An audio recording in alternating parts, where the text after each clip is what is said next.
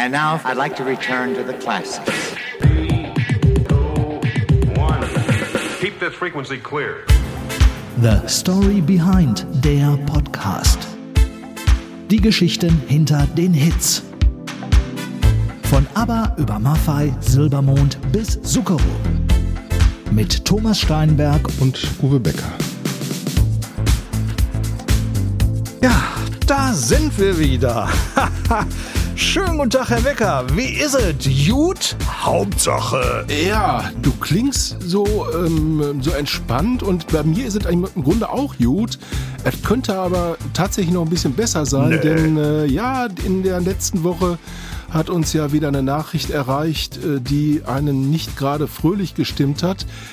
Wieder mal ist ein Künstler überraschend gestorben, mit dem, glaube ich, Generationen viel verbinden vor allen Dingen mit der Band, äh, zu der er gehört hat. Und ähm, ja, vielleicht sagst du jetzt einfach mal, wie es weitergeht in unserem Podcast heute, denn wir hatten ja eigentlich was ganz anderes vor, als das, ganz was jetzt genau. kommt. Und ich wollte, ich habe jetzt gerade ganz wild im Hintergrund für all diejenigen, die es nicht sehen konnten, und ich glaube, das waren einige, äh, äh, rumgefuchtelt und gesagt, ja, nicht verraten, ja, nicht verraten, um wen es heute geht. Ja, ähm, du hast natürlich vollkommen recht. Also meine gute Laune ist natürlich vorhanden, äh, aber jetzt mit dem Hinblick äh, auf dessen, was gleich folgen wird, äh, auch so ein ganz klein bisschen getrübt, weil wir werden uns heute äh, speziell über einen Künstler unterhalten, der letzte Woche von uns gegangen ist. Wir verraten noch nicht, wer es ist. Man kann es sich denken, aber es sind mehrere letzte Woche auch gestorben.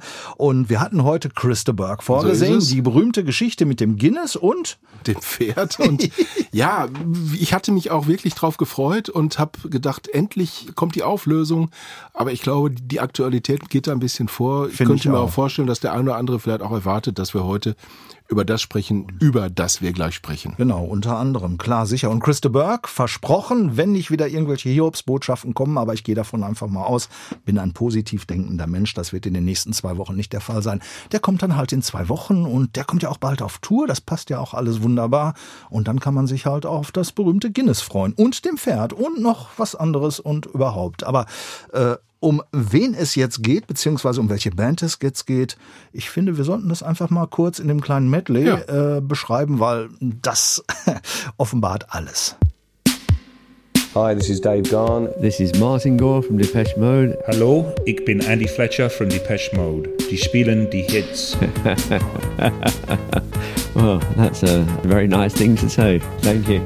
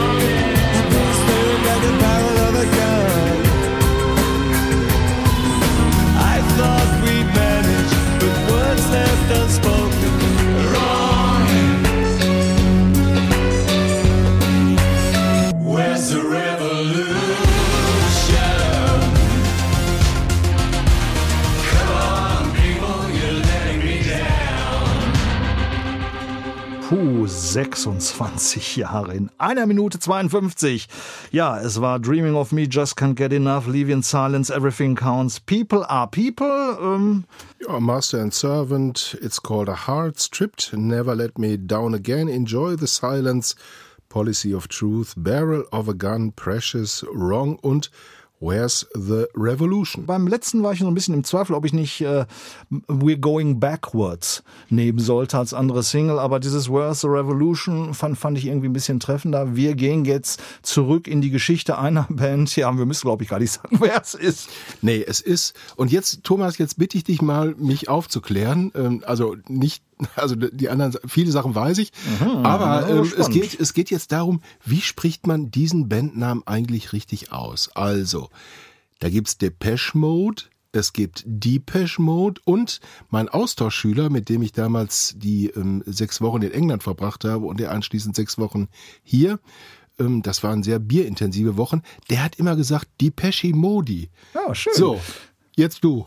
Depeche Mode hat ja Dave Gahan gerade selbst gesagt So ist und es. das ist für mich dann immer sozusagen die Bibel. Wenn ein Künstler selbst äh, seine Band nicht kennen würde, wäre das für mich ein nicht zu verzeihender Fauxpas und insofern Depeche Mode, Also- benannt übrigens nach einem französischen Modemagazin. Ne? So ist richtig. es, genau, richtig. Und es geht natürlich in unserer Story heute um ein Drittel des Trios. Ähm, Es geht um Andrew Fletcher, genannt Andy.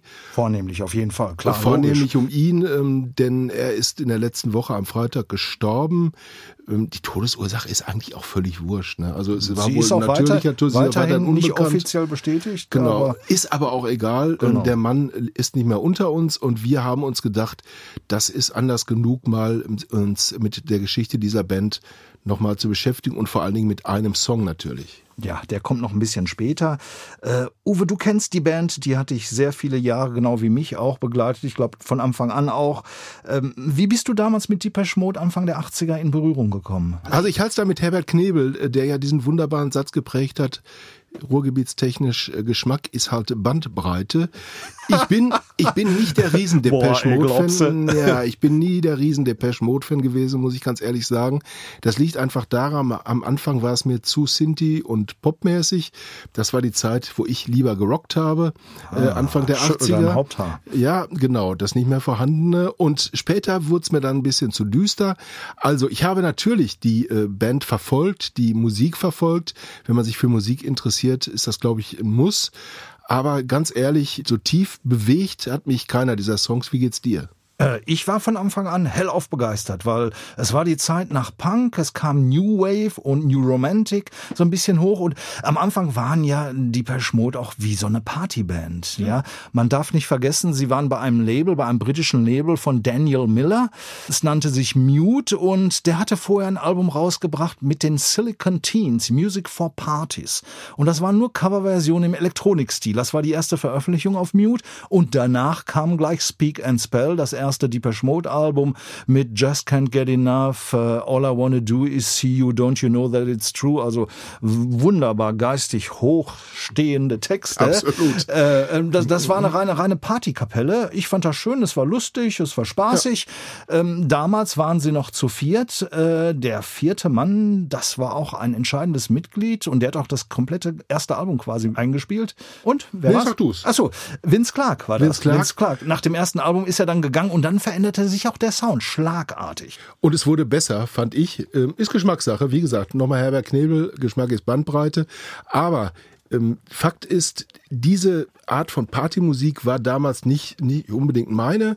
Ähm, ich glaube, ich vermute mal, meine Schwester wird da eher affin gewesen sein. Nichtsdestotrotz, diese Band hat dann ganz schnell ihren Weg um die Welt angetreten und hat zum Schluss ja auch unglaublich viel experimentiert mit Tennis, mit, mit Tischtennisbällen, Ja. mit Geräuschen aus einem Berliner Rangierbahnhof und ja, ich weiß zum, nicht zum was alles. Beispiel auch oder in den 80er Jahren schon, da hattest du äh, äh, die Dieselmotoren von Schiffen. Genau. Ja, also das war, glaube ich, bei, bei Celebration, Black Celebration oder, oder bei Music for the Masses, äh, war so Anfang, Anfang der 80er, 83, 84.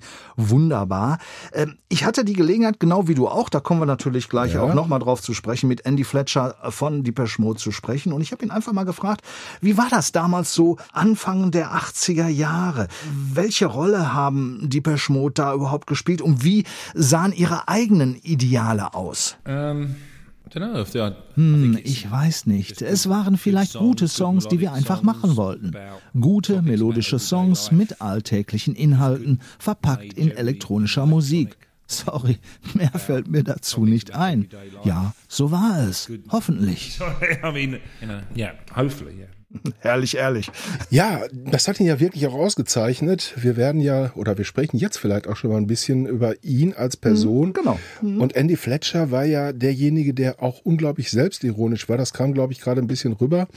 ähm, also ich habe ihn ja in Paris kennengelernt. Selbstironisch haben wir gerade gesagt, war er auf jeden Fall. Und damals war es halt so, dass den Journalisten die verschiedenen Bandmitglieder zugelost wurden sozusagen. Also es waren alle da, Gore, Gahan und Fletcher. Und ich bekam Fletcher zugelost. Mir war es im Grunde auch völlig wurscht, weil ich wollte die ja nicht heiraten. Ich wollte ja ein Interview machen und wollte was über die Band und die Tournee erfahren. Und wir waren, glaube ich, zu viert, die dieses Interview gemacht haben. Und dann kam Andy Fletcher rein und sagte, ja, ja, Leute, es ist nicht Gahan, es ist nicht Gore, es ist nur der Fletcher, es ist nur der Synthesizer-Mann. Ich hoffe, wir kommen trotzdem zurecht und wir sind super zurechtgekommen, weil wir haben uns hinterher im Kollegenkreis natürlich darüber unterhalten, wer was erzählt hat in diesen Interviews. Und ganz ehrlich, das gehaltvollste Interview war das mit Andy Fletcher, weil der wirklich auch aus den Tiefen der Band was erzählt hat, auch die unangenehmen Dinge, ähm, mal angesprochen hat, die mit äh, Bandleben zusammenhängen. Und die beiden anderen, so habe ich es hinterher gehört, so habe ich es auch in den Interviews, den Interviews dann entnommen, waren eher lustlos, würde ich mal sagen. Fletcher war von Anfang an wirklich witzig drauf und wir haben über Alkoholsucht gesprochen, wir haben über Depressionen gesprochen, äh, unter denen er ja massiv gelitten hat.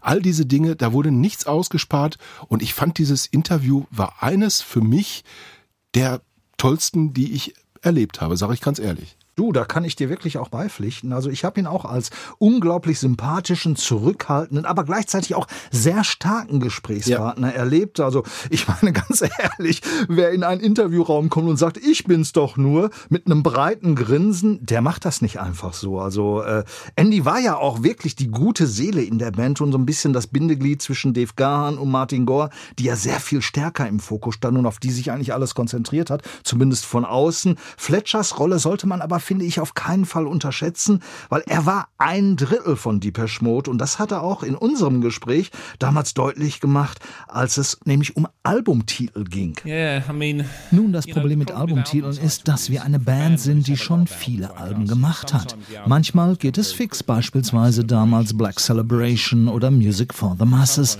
aber wir sind eine Dreierdemokratie und wenn einer gegen einen bestimmten Titel ist, wird er auch nicht genommen. Das kann durchaus anstrengend werden werden, einen gemeinsamen Nenner zu finden. das kann ich mir sehr, sehr gut vorstellen. Andy Fletcher war aber auch ein sehr geselliger Typ und zwar mit einem super Gedächtnis. Er kannte sogar noch den Namen des Dortmunder Hotels, wo er und Deepesh Mode regelmäßig mit anderen Bands wie Frankie Goes to Hollywood in den 80ern wilde Abende verbracht hatten. Yeah, it was really good. And everyone's, we used to stay in the hotel there. The bar used to be rocking and quite funny. Yeah, the Park Hotel, yeah, very funny. Also äh, natürlich Parkhotel Westfalenhallen, äh, das war bei den Bands natürlich unglaublich beliebt, weil die konnten quasi von der Bar aus in die Halle fallen. Ähm, wer also da durchgezockt hatte ähm, nachts und ähm, schwer spät aus dem Bett kam abends, der konnte quasi nach fünf Vorschritten äh, die Bühne erreichen, mehr oder weniger. Also die Bands sind da sehr gerne gewesen. Denen war es ja im Grunde auch wurscht, wie die Zimmer aussahen für eine Nacht. Also diese ganze Fünf-Sterne-Geschichte, da haben mir viele in Interviews gesagt, das brauchen wir gar nicht uns ist es einfach wichtig, dass wir keine, keinen weiten Weg zur Halle haben. Und das war natürlich in Dortmund ideal. Andrew Fletcher muss man übrigens noch sagen, diese Demokratiegeschichte, die er da angesprochen hat, die hat er auch in dem Interview mit mir kurz angesprochen, aber er hat sie auf eine Art und Weise angesprochen, die sehr deutlich gemacht hat, dass er sich nichts gefallen ließ von den beiden anderen. Und es war ja auch immer so, dass man von Depeche Mode gesagt hat, dicke Kumpels waren es angeblich alle nie. So. Das weiß ich nicht, das kann ich nicht beurteilen, das kann ich auch nicht weder bestätigen noch dementieren. Ich weiß nur, dass Andrew Fletcher mir oder uns damals im Interview gesagt hat, dass die Alkohol- und die Drogensucht seiner beiden Kollegen ihn tierisch genervt haben und er aber trotzdem Geduld bewiesen hat und gesagt hat, wir kommen da gemeinsam aus der Nummer wieder raus und ich bin mir ganz, ganz sicher, denn das hat er damals so deutlich nicht angesprochen, dass er einen großen Anteil daran gehabt hat, auf seine ganz persönliche, selbstironische, aber auch ein bisschen väterliche Art, dass die beiden anderen wieder quasi das Licht der Welt neu erblickt haben. Ich bin mir ganz sicher, ohne ihn wäre das nicht passiert. Das kann ich mit Sicherheit unterschreiben. Also so habe ich ihn auch empfunden und so wird es aus der Band auch äh, rausgetragen. Also wer auch diesen Twitter-Eintrag gelesen hat, halt das Herz der Band und die gute Seele und so weiter, das fand ich schon sehr, sehr berührend. Du hast ihn sicherlich auch gelesen und ähm, er ist ein ganz, ganz wichtiger Teil gewesen und wir werden nachher natürlich noch ganz kurz die Frage streifen zumindest, wie wird's denn weitergehen, wird's weitergehen. Ich, ich muss jetzt auch noch mal einen ganz kleinen Schritt zurückgehen. Äh, wir haben ja gerade über dieses berühmte Parkhotel in der Westfalenhalle oder an der Westfalenhalle gesprochen. Andrew Fletcher bezog sich da weniger auf die Konzerte mit Depeche Mode, sondern immer auf ganz bestimmte Ereignisse Ende des Jahres, weil in den 80ern bis Mitte der 90er Jahre war ja die Westfalenhalle sozusagen ja, der Popnabel mhm. Europas einmal im Jahr. Kannst du dich auch noch an diese Veranstaltung erinnern? Erst was Tommys Popshow, also moderiert von Thomas Gottschalk, Peters dann ganz Pop lange Peters Popshow mit Peter Illmann, dann hieß es Christianes Popshow. Äh, auf einen Schlag waren da 30 Topstars am Ende eines Jahres und die versammelten sich in Dortmund und die trafen sich nach dieser Show, die ja nur aus ein, zwei Playback-Titeln bestand, natürlich alle im besagten Hotel und äh, da ich durfte, da, ich durfte da ab und zu mal bei sein. Ich ja, weiß nicht, das wollte ich jetzt gerade mal hören. Ich habe mal nur, ich habe nur reingeguckt, weil ich war ja immer nur mit Arbeit beschäftigt, weil ich hatte ja nichts. Nein, du hattest ja nichts, genau. Und da war ich ja Gott sei Dank in der, ähm, in der ähm, dankbaren Position einer Festanstellung als ich, genau. und durfte äh, abends schon mal länger raus und musste Richtig. nicht so früh ins Bett. Und ja, deshalb durfte ja, ja. ich tatsächlich bei der einen oder anderen Party dabei sein. Übrigens auch nach der LTL Löwenverleihung. Ah. Was ganz witzig war, fand ich immer, äh, die haben für den Aufbau der RTL Löwenverleihung, RTL ja Privatsender, ähm, haben die die Halle, glaube ich, zwei Tage gemietet. Das ZDF, was diese anderen Veranstaltungen gemacht hat, hatte natürlich als öffentlich-rechtlicher Sender eine Ecke mehr Geld und hat dann gleich mal vier, fünf Tage für die Vorbereitung alleine gebraucht. Stimmt, du hast recht. Das ist, ja. der, das ist der große Unterschied zwischen öffentlich-rechtlich und privat. Egal, ähm, von der Qualität, glaube ich, waren die Veranstaltungen nicht groß unterschiedlich.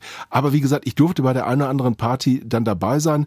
Der Gentleman schweigt natürlich nee, anschließend. Nee, Uwe, ja, nein, das doch, kannst du jetzt nicht machen. Kann, also eine kleine Anekdote ja, will ich jetzt hören, weil ich, kann, ich selbst war nicht dabei. Mir hat's Andy Fletcher erzählt, ja, wie die damals mit äh, Frankie Goes to Hollywood ja, hoch die Tassen und definitiv. Polonaise etc. Und Weiß ich nicht, was es musste der eine oder andere musste also vom ähm, vom Parkhotel geht's ja ein paar Treppen runter, dann Richtung Leichtathletikstadion. Und diese Treppen, weiß ich, sind dem einen oder anderen bei einem kleinen Spaziergang zum Rauchen, was auch immer da geraucht wurde, äh, damals tatsächlich zum Verhängnis geworden. Und ähm, da hat man schon den einen oder anderen dann ähm, vermisst und äh, dann aus den Büschen gezogen nachts äh, oder vom Zebrastreifen geholt oder wie auch immer. Also es waren wirklich denkwürdige Veranstaltungen, aber mehr ins Detail möchte ich jetzt dann doch nicht gehen. Ja, ich finde auch, hier riecht es jetzt gerade irgendwie ein bisschen nach Reggae. Absolut. Ist aber nicht unser Thema. Da aber roch es ganz extrem nach Reggae. Äh, ja. Eine ganz kleine Anekdote habe ich auch, aber die war natürlich nicht an der Bar, sondern äh, die war beim Eingang hinten auf dem Wirtschaftshof äh, der Westfalenhalle, dort wo die Künstler reinkamen. Da stand ich mal bei einer dieser berühmten Popshows, es war Peters Popshow damals, Mitte der 80er Jahre, neben Samantha Fox. Die hatte ja damals einen riesen Hit und war auch sonst recht bekannt durch ihre Titel 3 Geschichten etc. Ja, ja, schon klar, das war überhaupt nicht ein Thema. Auf jeden Fall, die Dame war gut erkennbar, stand neben mir. Ich hatte so einen kleinen Pass, Pressepass und äh, wir wollten beide rein und äh, da sagte dann eine weibliche Security, du darfst, du nicht. Du war ich und andere du war sie. Und sie englischsprachig und äh, ich sag, das ist die Künstlerin. Ja, aber die hat keinen Pass, die kommt hier nicht rein. Und ich habe ihr das dann so ein bisschen übersetzt und sie lachte nur etwas, hm, ja, ähm, und trottete dann wieder davon. Also sie kam nicht rein, ich durfte rein und da dachte ich, yes. Dasselbe habe ich mal mit Matthias Reim erlebt. ähm, wir wollten auch gemeinsam nach der Löwenverleihung in Gelsenkirchen war die Party da, glaube ich, aber immer ins Hotel zurück und ich durfte rein, ich hatte einen Pass, er hatte keinen. Aber egal. Ja. Das sind, sind das Securities sind Securities, die nehmen ihren Job genau. halt sehr ernst und, äh, und so ist Wer das dann halt hat, hat halt Pech gehabt. Genau, der sich dann hinterher. Thomas, wir sind vom Weg abgekommen. Ja, ab und an passiert das mal, weil das Thema ist ja, wie gesagt, heute äh, einerseits soll es eine kleine Würdigung sein natürlich an einen wirklich tollen Gesprächspartner, auch an einen wahrscheinlich sehr, sehr tollen Menschen, weil wir haben ihn ja nur professionell kennengelernt, aber was man alles so in seinem Umfeld ja. oder aus seinem Umfeld gehört hat, muss ja auch eine Seele von Mensch gewesen sein. Er war nicht umsonst auch die Seele dieser Band und er hat durchaus auch äh, neben Depeche Mode wie Dave Gahan, wie auch Martin Gore sein eigenes Ding gemacht. Ich war auch immer sehr beschäftigt, habe mein Label Toast Hawaii gegründet, erfolgreich mit der Damenband Client gearbeitet und so auch zum DJing gefunden. Das kann ich allerdings nur bedingt empfehlen, da der Job meist erst morgens um vier losging. Für einen Mann meines Alters dann doch ein wenig zu spät. Hat aber Spaß gemacht. Ja, die Last des Alters, die machte also auch vor Andy Fletcher nicht halt, äh, Uwe. Nee, absolut nicht. Und ähm, was ich ihm wirklich hoch anrechne, und ich spreche da aus Erfahrung, ist die Art und Weise, wie er mit seinen Depressionen auch umgegangen ist. Er hat da relativ früh schon offen drüber gesprochen, hat sich auch in Behandlung begeben. Das ist auch relativ früh öffentlich geworden. Und als ich ihn kennengelernt habe, und das ist eben etwas, was man quasi von Betroffenem zu Betroffenem vielleicht ähm, dann erkennt, äh, wenn man jemandem in die Augen guckt, war halt dieses, ja, ich bin hier locker drauf, ich versuche fröhlich und nett zu sein, aber das sehr Nachdenkliche und Hintersinnige, was diese Menschen dann zum Teil auch auszeichnet, das fand ich wirklich bei ihm sehr beeindruckend und ich wollte noch ganz kurz auf das Thema Nachrufe kommen. Also jede Band kommt ja mit einem Nachruf um die Ecke auf Twitter, Instagram oder sonst irgendwas, wenn ein Mitglied ähm, stirbt oder, oder einen schweren Unfall hat. Ich fand tatsächlich diesen Nachruf, diesen Twitter-Nachruf auf Andrew Fletcher von Gahan und äh, Gore, fand ich wirklich sehr kurz, prägnant, aber deshalb auch sehr ehrlich. Da wurde nicht rumgeschwurbelt, da wurde ganz mhm. deutlich gesagt, welche Rolle er in der Band gespielt hat. Und ich habe manchmal das Gefühl, je kurzer diese Nachrufe sind, aber desto intensiver, desto ehrlicher sind sie auch. Und das war, glaube ich, ein sehr ehrlicher.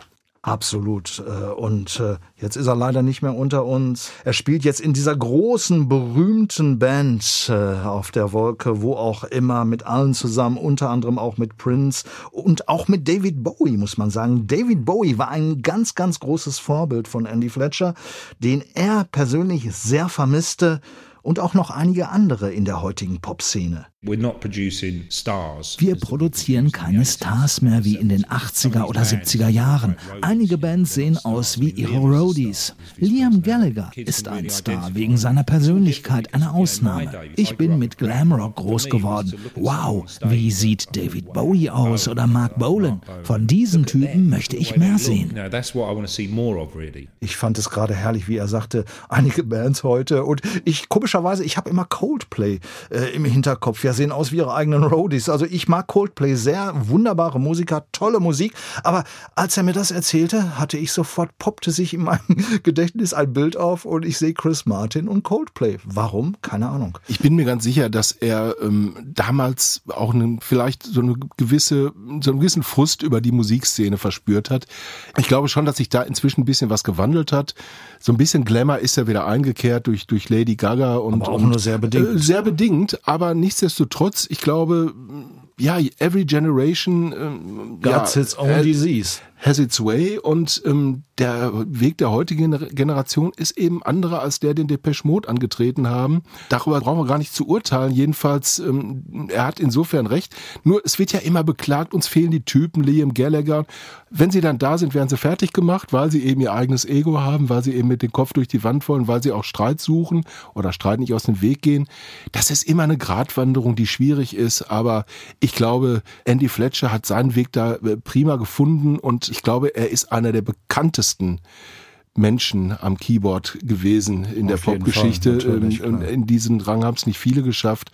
Und das macht ihn sicherlich auch ein bisschen unsterblich. Jetzt kommen wir langsam zu unserem ja. Kern sozusagen des Podcastes. Die Songs haben natürlich immer vornehmlich, erst war es ausschließlich Martin Gore gewesen, äh, also ganz am Anfang Vince Clark, das haben wir erwähnt, dann Martin Gore mit den all den großen Hits äh, und später hat dann Dave Gahan gesagt, ich kann aber auch schreiben. Ähm, es hat zwar nie einen großen Deepesh Mode Hit äh, selbst zustande gebracht, was nichts über die Qualität seiner Musik aussagt, weil seine Soloalben inklusive auch dem letzten, die haben durchaus ihre Berechtigung, das muss man sagen. Aber wir kommen jetzt zu einem Song, den hat äh, Martin Gore geschrieben, 1989 für das Album, wenn ich mich richtig erinnere, war es Violator damals.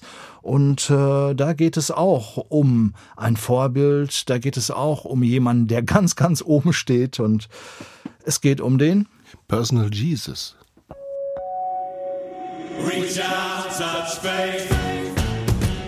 Menschen mit Songs emotional berühren, darum geht es Martin Gore damals wie heute. You know, you have to somehow touch people and connect with people. Er möchte eine direkte Verbindung zum Hörer herstellen. Besonders gut gelungen ist dem Depeche Mode Chefkomponist das, so die Meinung unzähliger Fans, mit dem Track Personal Jesus. Ich kann mich gar nicht mehr genau daran erinnern, wo ich genau war, als ich den Song geschrieben habe. Es war auf jeden Fall, nachdem ich das Buch Elvis und ich von seiner Frau Priscilla Presley gelesen hatte, über Elvis bzw. ihr Leben mit Elvis.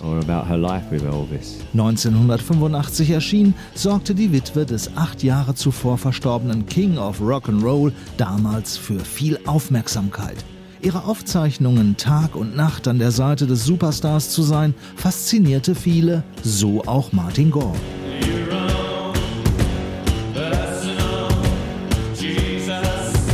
Yeah, it just gave me an idea. Ich bekam eine Idee davon, wie es war, mit dem King zu leben. Schon begann es in seinem Inneren zu rumoren. Ich spann die Geschichte einfach ein wenig weiter, wie es denn dann bitteschön sein müsste, mit Jesus zu leben.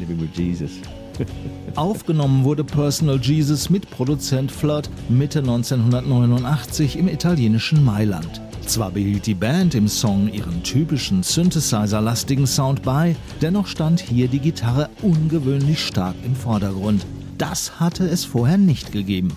Ein bluesiger Riff und krachende Drums bildeten das Grundgerüst für einen der größten Depeche Mode Hits ever. Reach out and touch faith.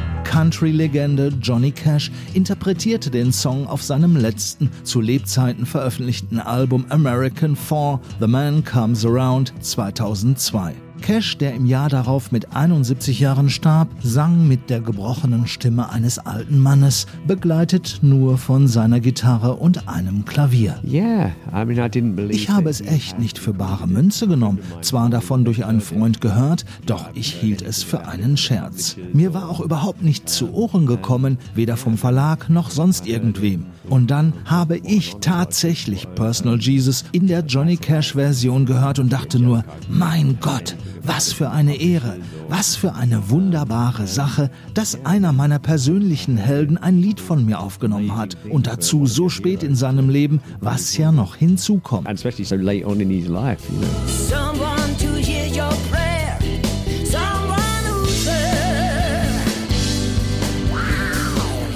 Personal Jesus, ich kannte ja die Originalversion und die Patch Mode. Ich habe auch Johnny Cashs Version gekannt.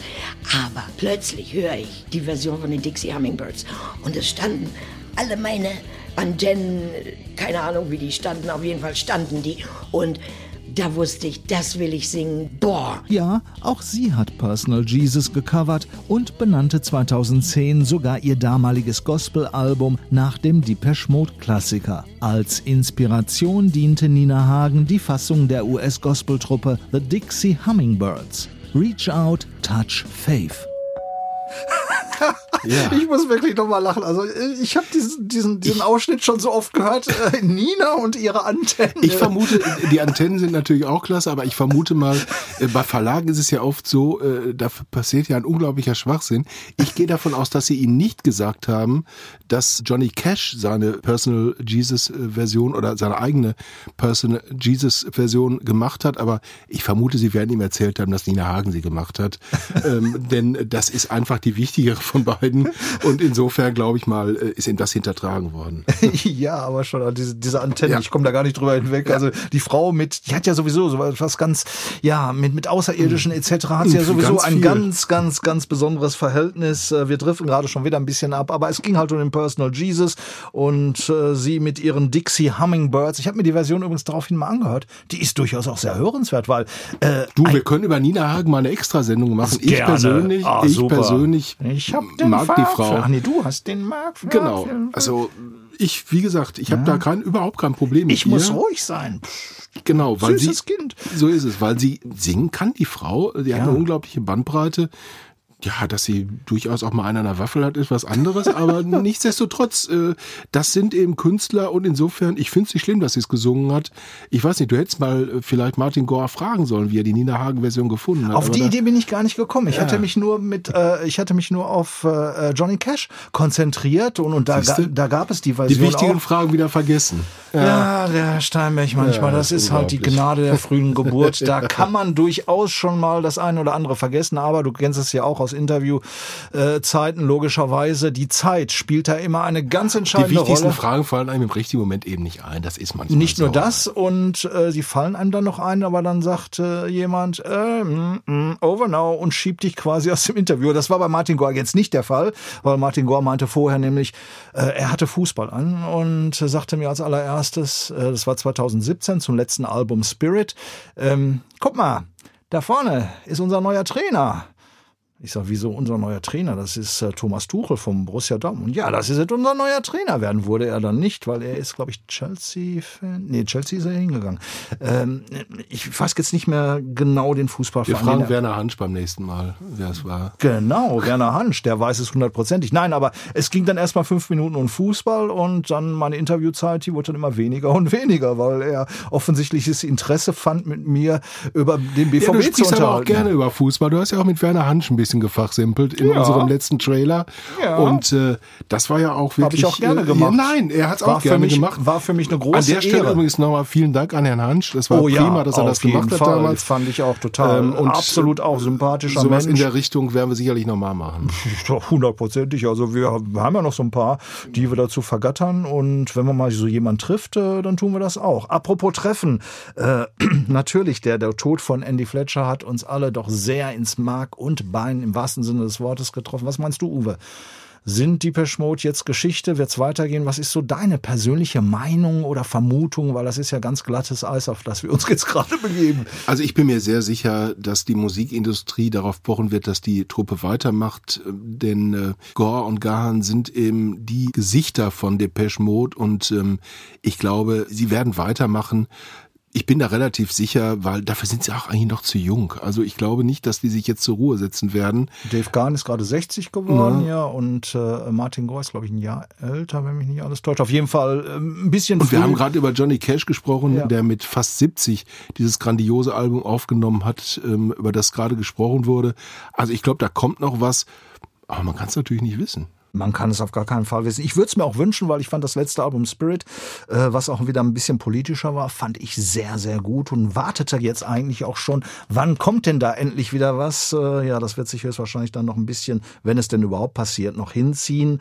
Ich habe Andy Fletcher auch mal gefragt. Depeche Mode ist eine Band, die eine wahnsinnige, ja, die von einer Kultband zu einem Stadion-Act natürlich gewachsen sind und auch dieses Level immer gehalten haben. Warum Depeche Mode nach all den Jahrzehnten immer so gut noch funktionierten und konkret auch den Unterschied, ob er da einen ganz entscheidenden Unterschied sieht äh, zwischen damals und heute, gibt es den? Well, I think there is because um, it's just age, really. Ja, ich denke, den gibt es. Es ist das Alter. Früher war alles, was wir in unserem Leben hatten, Depeche Mode. Die Band stand 100% im Vordergrund, damals in den 80ern und auch frühen 90ern. Alles hing mit Depeche Mode zusammen. Das ist längst anders. Wir haben Familien, jeder von uns seine eigenen Projekte.